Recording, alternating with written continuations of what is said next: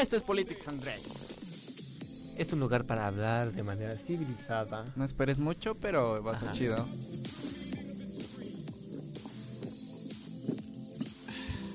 donde chaleamos con agua.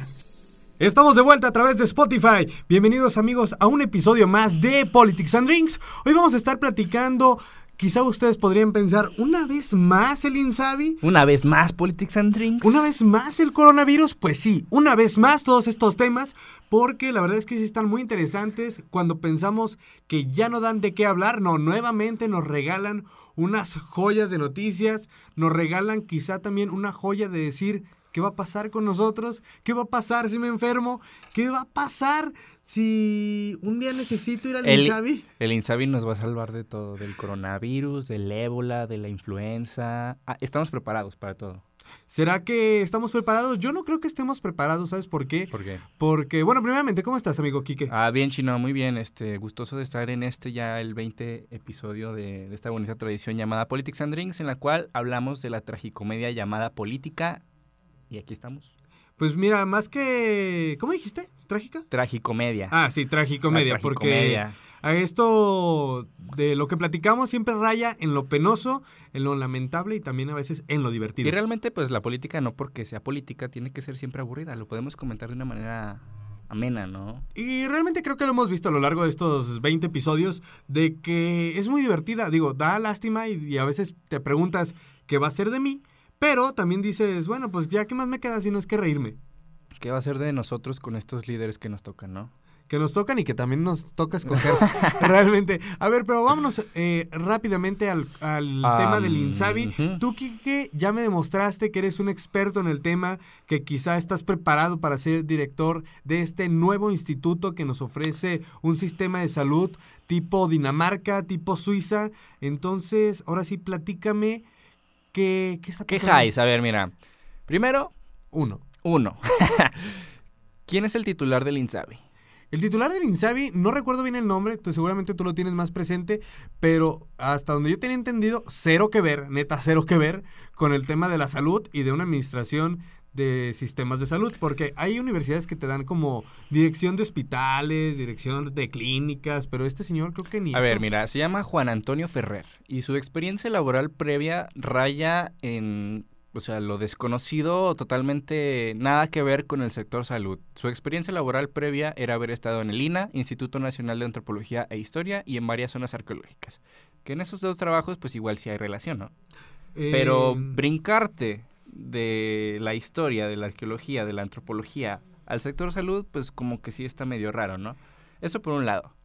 Ya vimos que el INSABI ha tenido algunas fallas, que las cuotas de medicamentos, que los gobernadores no se ponen de acuerdo con el presidente de la República, que justamente estos días eh, se han estado viendo mucho notas mediáticas en las cuales se dice que totalmente ya no se llegó a un acuerdo a pesar de que se estaban realizando trabajos entre gobernadores y autoridades federales.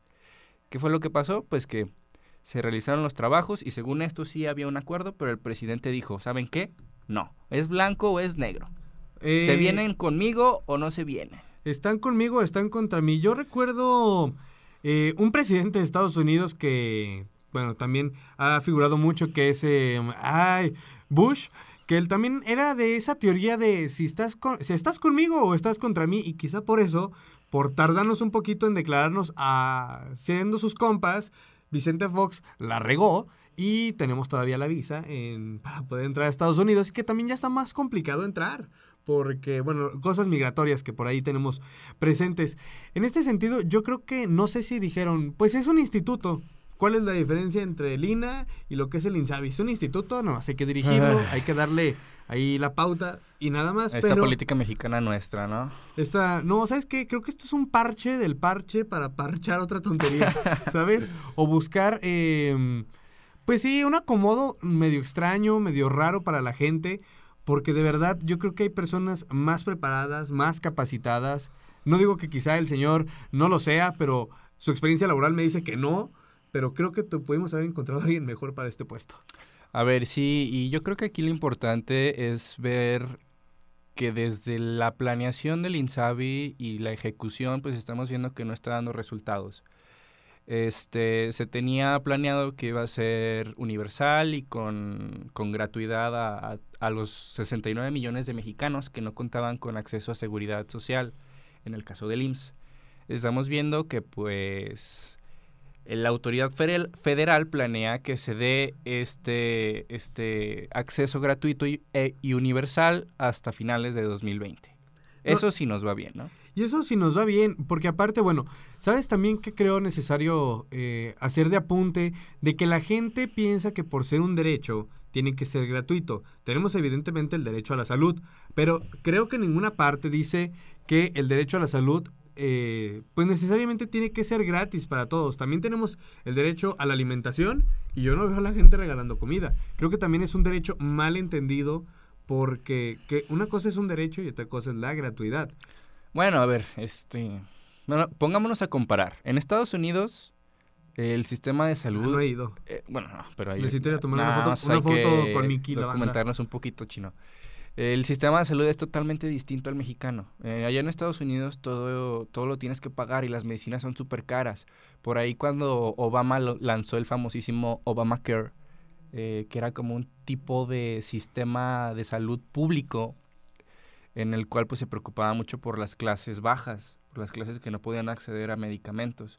Algo que fue una política pues algo criticada y muy extraña, porque se, hasta se le tachó de comunista, de socialista, porque allá en Estados Unidos si vas en contra de la propiedad privada, si vas... Todo lo que no sea capitalismo es necesario. Es comunista. Entonces sí fue algo totalmente radical en esos tiempos. Pero aquí en México, aquí en México, chino. Mira, aquí en México ni siquiera los sistemas de salud ni el sistema de pensiones dio para más de, de 50 o 60 años. Entonces, también pensar que le tienes que dar de manera gratuita a las personas, no solamente a las mexicanas, sino todas aquellas que estén en el territorio nacional, los tienes que atender darles calidad, darles eh, médicos profesionales, enfermeros profesionales y aparte no cobrarles. Yo no sé dónde vamos a sacar dinero. Incluso las becas Benito Juárez que se daban a los estudiantes de prepa ya se vieron recortadas. Antes eran universales. Ahora tienes que estar en zonas de marginación o de escasos recursos, si no, no te las van a dar. A ver, sí, y o sea, la tirada del presidente es que el sistema de salud sea como uno de primer mundo, como el de Dinamarca. Él dice... Tampoco he ido a Dinamarca. Ojalá algún día podamos ir. Pero él dice, no, sí tenemos el dinero y tenemos las formas para poder llegar a eso. Pues, ¿dónde está el dinero y las formas? Pues, o sea, sí. O sea, ya sé qué quiere hacer. ¿Cómo lo va a hacer? Son buenas intenciones, la neta. O sea, nadie le haría el feo a que tengamos un sistema de salud vergas. No, y, o sea, mira, que estuviera chido, que fuera gratis, que te dieran una buena atención, pues yo creo que nadie le saca eso, ¿no? Pero a ver, también imagínate, o sea, te quieres un sistema de salud super ultra mega turbo hosh, pero no puedes aplicarlo bien. Super plus ultra. Mira, también creo que ha de decir el señor, eh, no sé, son seis años, quizás muy poquito, entonces ya los tengo que empezar a sacar y ahí en el camino le vamos ensayando. Si no funciona, le cambiamos y si no vuelve a funcionar, pues ahí parchamos el error pero también creo que no puedes estar jugando así con la salud de los mexicanos, sobre todo cuando aquí hay problemas muy importantes como el sobrepeso, el cual te deriva en problemas ya, cardiovasculares. Eh, el segundo lugar a nivel mundial. A ver, empezando por ahí, también tenemos la cuestión de la gente diabética, que también te la puede derivar. Posiblemente sea un factor eh, la obesidad y el sobrepeso y la mala alimentación. Entonces ahí tenemos tres problemas. Súmale las personas que necesitan tratamiento, tratamientos de cáncer, el que sea, cervicouterino, de mama, leucemia, eh, cáncer testicular que también se da, que a muchas personas les da pena decirlo, pero realmente es una realidad que se tiene. Entonces, Ouch. tan solo eso como eh, atender eso, las fracturas, las lesiones, una uña enterrada, la gripa, yo qué sé, con tan solo tener jeringas y guantes y todo el material quirúrgico es una la nota. ¿Tendremos para cubrirlo? A ver, y también mediáticamente se ha visto, ahorita que comentas del, de los casos de cáncer, se ha visto que pues no se ha po podido cubrir las necesidades, servicios, tratamientos de los niños o de las personas con cáncer. Muy sonado el caso de los padres de familia que fueron a protestar al Aeropuerto Internacional de la Ciudad de México. Eh, mediáticamente se ha atribuido esto mucho a, las empresas farmacéuticas, que son las culpables de, acaparar el monopolio de, de, poder distribuir estos medicamentos y que por años eh, han sido quienes proveen al gobierno federal de estos medicamentos. Ahora, ¿qué es lo que quiere hacer Andrés Manuel López Obrador? quiere acabar con este monopolio y que exista una diversificación de, de proveedores para poder tratar a las personas. Pero, este, si dices, si dices, o sea, así como de, ahí les va el golpe, este, si no me dan precios a como va, pues obviamente la- va a haber una reacción, ¿no? Que como es lo que, lo que estamos viendo ahorita, que hay escasez de medicamentos, que no se puede proveer a los hospitales de medicamentos y de los tratamientos especiales a este tipo de personas. Yo la verdad, yo, híjoles, es que cómo decirlo, espero que nos vaya bien, que los estados, porque hay unos estados, hay cuatro estados que no se adhirieron al INSABI, que presentaron esta mm, propuesta diferente al INSABI. Específicamente son los estados de quienes conforman la Asociación de Gobernadores de Acción Nacional. y no todos. Gobernadores del PAN. Y no, no todos, este, porque solamente son cuatro estados. La, esta, la conocida Goan, es un poco más grande, pero solamente cuatro estados no se adhirieron al INSABI. Eh, Andrés Manuel puso el tema de ¿es esto o es nada? Decidieron nada. Esperemos que esos estados tengan la suficiente capacidad de infraestructura, de equipo, Sí, mira. por y- supuesto monetaria, para poder mantenerse eh, al pie del cañón con los sistemas de salud. Porque imagínate que a alguien le digan, es que no lo tengo en... No tengo, no te puedo atender, necesitas irte a otro estado. Y también el problema para otro estado de decir, bueno, que en tu estado no hay, no sé, son muchas cosas las que pueden derivar. Si bien se me hizo una oposición muy responsable de decir, no se me hace bien, pero aquí te va una propuesta Aquí te va una propuesta y que no era una propuesta muy descabellada. Realmente lo, lo que pedía la GOAN era que se respetara la autonomía que tenían los estados para adquirir los medicinas, las medicinas. ¿Qué se hace?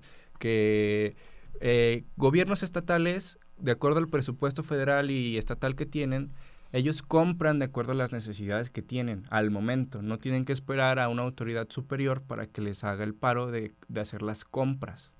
Y, o sea, tiene lógica. Sí, a ver, es que también hay que entender que cada estado es diferente, pero también difícilmente se le va a poder dar gusto a Quintana Roo, a San Luis, a Zacatecas, a Sinaloa, a Baja California, porque cada una de sus necesidades son diferentes. La propuesta, como lo dices, no se me hacía descabellada, no se dio, pero bueno. Mm, lo que nos queda es esperar a que todos los estados les vaya bien, tanto a los que ya están con el INSABI y a los que no están con el INSABI. Y también a otra persona que debería, eh, más bien que ya la libró, porque ya le fue bien, pues eh, fue a tu padrino de 15 años. ¿Quién es mi padrino de 15 Ay, no lo niegues, Donald Trump, él te pagó la fiesta. Eh, vestido no, porque no hubo vestido. Bueno, nada más para cerrar con lo del Insabi. Tiempos. Ahora sí, este, que realmente los gobernadores estatales, al no adherirse al Insabi, van a estar, como por así decirlo, compitiendo por ver si pueden brindar un buen servicio de salud a comparación de- del gobierno federal. Vamos a ver cómo le hacen. Mm, yo espero, la verdad, que a todos nos vaya bien. A todos. yo, sigo como insistiendo. a todos, como a todos. Y bueno, ahora sí, a otra persona que ya le fue bien, que ya por decirlo... Mi tío, mi padrino, ¿quién es ese chino? Eh, Donald Trump, que justamente en estos días presentó su... ¿Cómo vamos? Como el informe de gobierno, el State of El the informe Union. en State of Union. Eh, no tuve la oportunidad de, de asistir, no, no se me No, presentó la sí, pero sí te invitaron, ¿no? Te llegó tu invitación. Sí, sí, en inglés y todo, se- sellada, sobre Vía FedEx, te digo. Este, no, no, no, No. Servicio Postal Mexicano. Todavía, Todavía existe. Yo le tengo mucho, mucha fe a nuestros amigos Va, carteros. va. Ah, un saludo a nuestros amigos carteros, por cierto. ¿A los Eh, carteros que te roban la cartera? Ah, No, esos son cartereros, ¿no? Ah, No, a los carteros. bueno, ¿qué pasó con Trump y el impeachment y el juicio político o el discurso? ¿Qué pasó? ¿Qué pasó? Amigos, aquí somos videntes. Como se lo adelantamos en episodios anteriores, les dijimos por qué no iba a pasar. Bueno, pues evidentemente el impeachment no se dio. Donald Trump ya la libró, por así decirlo. El juicio político no llega. Aquí se los habíamos adelantado. Creo que de hecho lo había dicho más, más claramente Tomás. Me parece. Ah, un saludo a Tomás que no nos pudo A acompañar. ver, bueno, sí, es que, o sea, era predecible, vaya, que dijéramos, pues no, o sea, sí va a haber, dar- sí, a darse, sí va a darse el proceso de impeachment, pero a final de cuentas, en, al momento de la votación, al ser la mayoría republicana, pues no van a dejar ir a su presidente nada más porque sí. ¿De qué cargo se le acusaba? De abuso de poder y de eh, impedir al Congreso una investigación. A los dos se votó en contra de que se realizara el impeachment a Donald Trump. Eh, si no mal recuerdo, la votación quedó en 53 que Donald Trump se queda y 47 que Donald Trump se vaya. Y al final se quedó. Bueno, al- se va a quedar. Al final se quedó, era de esperarse, algo que todos esperaban. Pero también, ¿qué, qué pasó en el discurso? Pero mira, más allá de que se haya quedado o no, también la que se quedó con la mano estirada, pues fue Nancy Pelosi. Nancy la, Pelosi. la presidenta de la Cámara de Representantes. Para quien no conoce la Cámara de Representantes, yo tampoco la conozco, pero es lo equivalente a la Cámara de Diputados aquí en México. Igualita, pero con otro nombre. Cámara, alta. Cámara, cámara alta. ba- baja. Cámara de Rila. Cámara, cámara de fotos. Bueno, los senadores. Eh, la Cámara de Representantes, bueno, la preside Nancy Pelosi. Lo, precisamente también se me hace interesante que quien presida esta Cámara sea una mujer, cuando Donald Trump hemos visto como su, no su rechazo, sino quizás su, a su menospreciar a las labores femeninas. Y a la hora que le quiere dar la mano, la dejó con la mano estirada. De mala educación. Por eso, por ahí me, me dijo mi abuelita que nunca haga eso. Mira, es de mala educación, es falta de educación, es una grosería. Mira, yo no sé qué palabra ponerle, pero esas cosas no se hacen a ninguna persona. A, ver, ninguna. bueno, pero bueno, eso es importante, ¿no? Señalar que qué fue lo que pasa, cómo son las relaciones entre los servidores públicos entre Estados Unidos, en Estados Unidos. Pero pues a mí se me hace como, o sea, un show más de lo que pasa. Como un reality show. Como el Big de- Brother. Un teatrito. un- armaron un teatrito allá arriba en la tribuna, ¿no crees? Pero, o sea, lo que cuenta a final de cuentas, lo que cuenta a final de cuentas. Lo eh, bueno casi no se cuenta, pero cuenta mucho. es que, eh, bueno, Donald Trump presumió mucho el crecimiento económico que tuvo Estados Unidos. Se cataloga como el mejor presidente que ha tenido Estados Unidos en Norteamérica. Se cataloga como el que ha impulsado y ha desarrollado más empleos. Obviamente le sirvió mucho el hecho de que pueda presumir el TEMEC ante la Cámara de Representantes. Lo puede presumir. Sí, es válido. es ¿Qué válido. más puede presumir a nivel migratorio? Pues ¿Que que, encerró niños o qué? Que encerró niños y que está O sea, presionando. ¿qué? ¿Qué chingados presumir? O sea, ¿que encerró niños? Pues que está presionando al gobierno mexicano para que se haga cargo de eso. Sí, que, me, que puso a México que de su nosotros pongamos trasero. el mundo, el mundo, el muro, pero allá abajo en el sur. Pues sí, digo, al final de cuentas eh, no hubo un muro físico como el que yo realmente esperaba, de 400 metros, patrocinado por alguna eh, constructora mexicana incluso, pero eh, pues al final de cuentas somos el muro en la parte sur, donde les dicen a los de la Guardia Nacional que no traten así a la raza migrante y aún así los patean, les echan gas lacrimógeno, los empujan, los golpean y es de que no lo hagas y parece que les dicen, no hombre, tú date, ¿eh? date como si fueran piñatas. Sí, güey". y por O sea, ahí no. en una de las mañaneras AMLO comentó que, que en ningún momento se les había tratado con violencia ¿Y los videos qué? ¿Están desde la o? Guardia Nacional. Obviamente, o sea, pues sí se ve Ah, tiene otros datos. los jaloneos y todo esto, ¿no? Que se, se usó gas lacrimógeno y todo esto, ¿no? Pero pues no sé qué decir, chino. Mira, yo creo que va a ser una campaña interesante la que va a tener Donald Trump, que mucha gente Que, lo o pone sea, y- nuevamente a la presidencia. Sí, sí, sí, que después de este impeachment sale fortalecido y que da lugar a que probablemente, muy, muy probablemente, dé lugar a un segundo periodo de Donald Trump. ¿Tú crees que llegue? Yo sí creo que llega.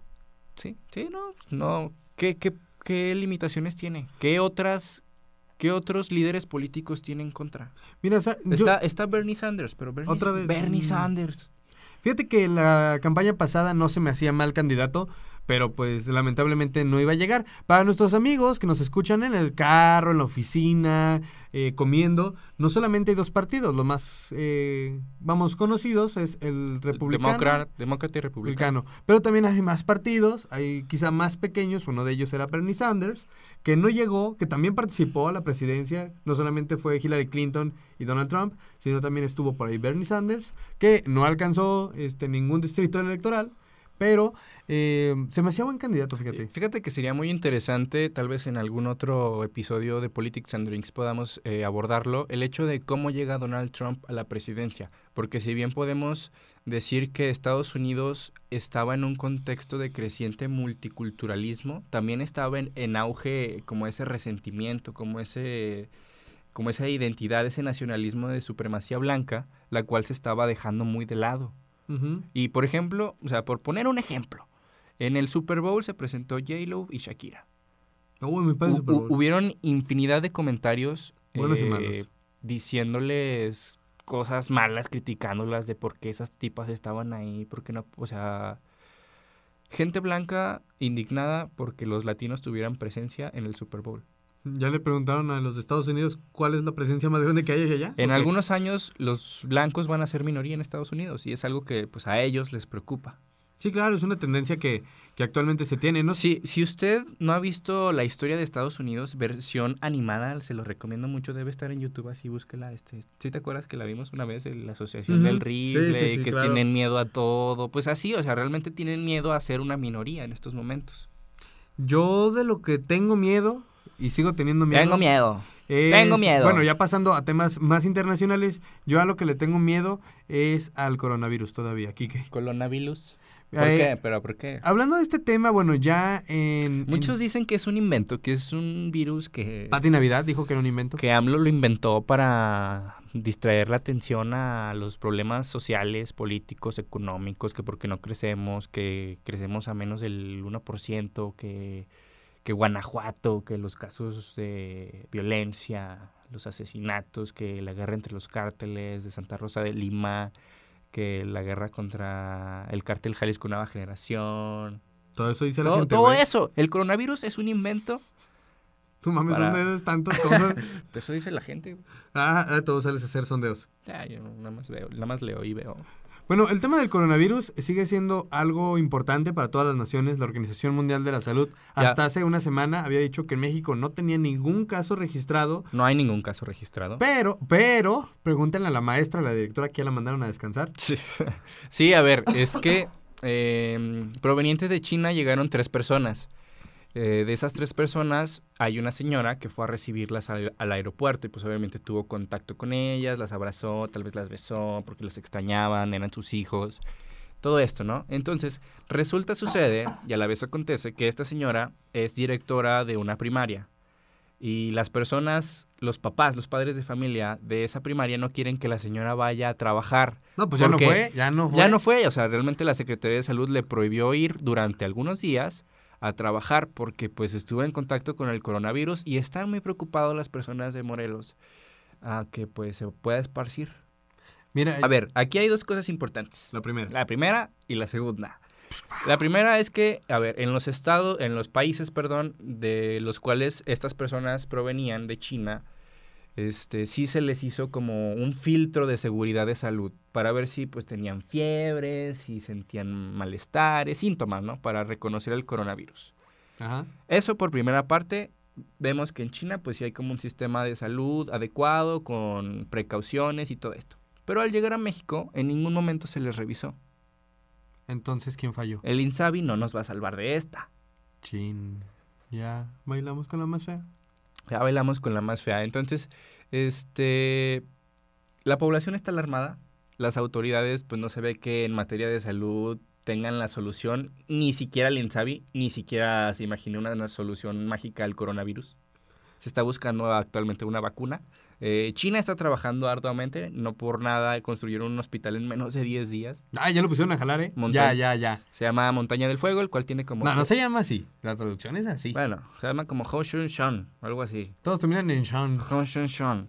Eh, sus objetivos pues son tratar a, a- tratar el coronavirus e investigar eh, al paciente cero. ¿Cuál es el origen? Para poder buscar una cura. Yo lo que espero es que más allá que de que...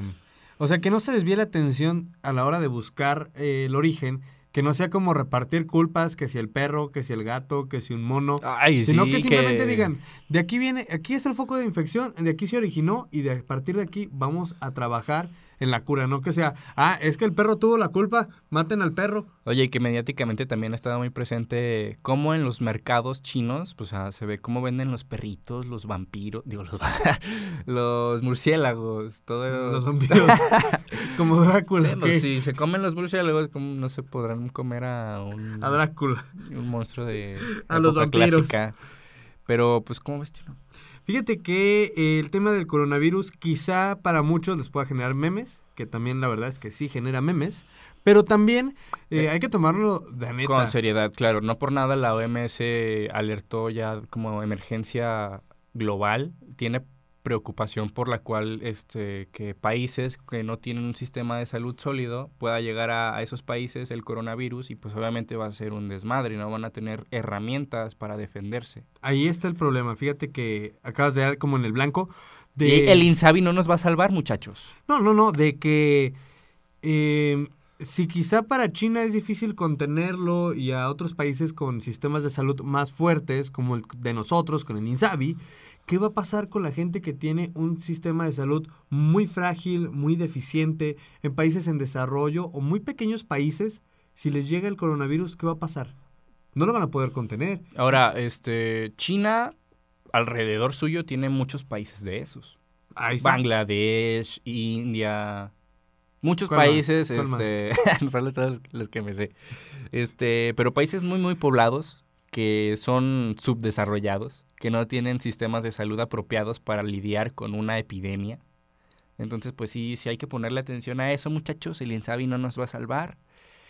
¿Y qué más, Chino? No, pues ya. ¿Qué más, muchacho? A mí se me, se me acabaron los temas ya, se, me fueron de las te manos. acabaron las ideas. A mí ya. Yo por mi parte me quedaría en este episodio con de que si alguien ya tuvo la oportunidad o tendrá la oportunidad en los siguientes días de ir al Insabi, bueno, pues que nos cuente la experiencia desde cero, desde que llegan a la recepción y a ver si la señora que lo recibe, porque regularmente es una mujer o el señor que lo reciba, no les diga que está comiendo, que la cita es para dentro de ocho meses. Sería interesante que alguien nos platicara o si nosotros tuviéramos este, la oportunidad de estar en el Insabi, eh, pues que platicáramos, contáramos esta experiencia porque prometen ser algo diferente. Los resultados vendrán hasta después, pero se supone que las acciones ya tendrían que haber empezado. Sí, pues esperemos que, así como lo prometió el presidente, que le den un año para, para poder echar a andar esto que se llama Insabi, para, para que podamos tener todos un sistema de salud gratuito y universal, que es lo que se promete.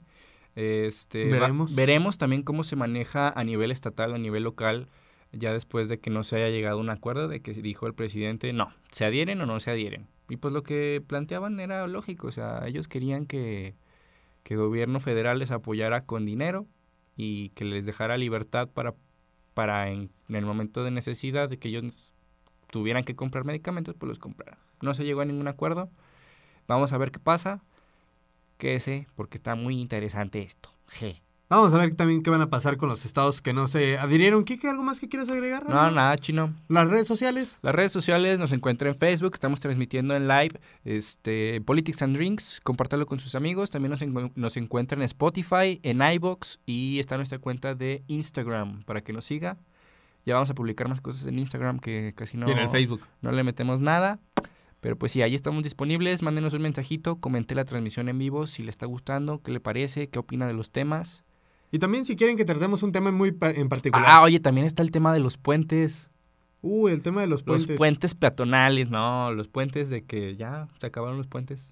También habrá que ver qué va a hacer Andrés Manuel con eso. Ya vi que mucha gente ah, ahí en el Twitter pone que Con los puentes no. con los puentes no. También habrá, hab- habrá que ver qué va a pasar con, con el tema de los feriados. Hay muchos estados que viven justamente del turismo. Que surgen en el sexenio de Cedillo. Surgen con el, con el objetivo de incentivar la economía, de incentivar el turismo. Y pues básicamente, pues al ser un invento neoliberal, como que Pues va AMLO- pa' atrás. Como que a AMLO no le agrada esta idea. En vez de ocuparse de otros problemas como la inseguridad o Y no de los feriados. otras cosas, eh, se dijo, pues como que esto de los feriados se me hace algo muy importante desde mi rol de politólogo, desde mi rol de historiador. Vamos a, a incentivar ver qué va a pasar con eso. la cultura cívica e histórica, ¿no? Vamos a ver qué va a pasar con ese tema. Hay muchos estados que viven justamente del turismo, de que pueden tomar viernes, sábado, domingo, lunes y hasta el martes volver. ¿Qué onda, Ahora- Rogelio Ceballos? Te mandamos un saludo. Vente, vente, vamos directito para allá. Saludos al buen Rogelio. Pues creo que por nuestra parte es todo, Quique. Se acaba, se acaba Se el acabó, episodio. Se acabó. Vámonos. Mi De a cachitos o a enteros, compre su boleto para el avión presidencial. Viene la rifa también próximamente. También los empresarios, como rifa de primaria, se los van a encasquetar los, Pasando la charola. los boletos para que los vendan entre los empleados. Vamos a ver qué va a pasar con eso. Mi estimado Checo Pacheco en controles, muchas gracias. Yo soy el chino, Kike Cisneros en cabina, aquí en Politics and Drinks. Nos escuchamos la próxima semana. Bye.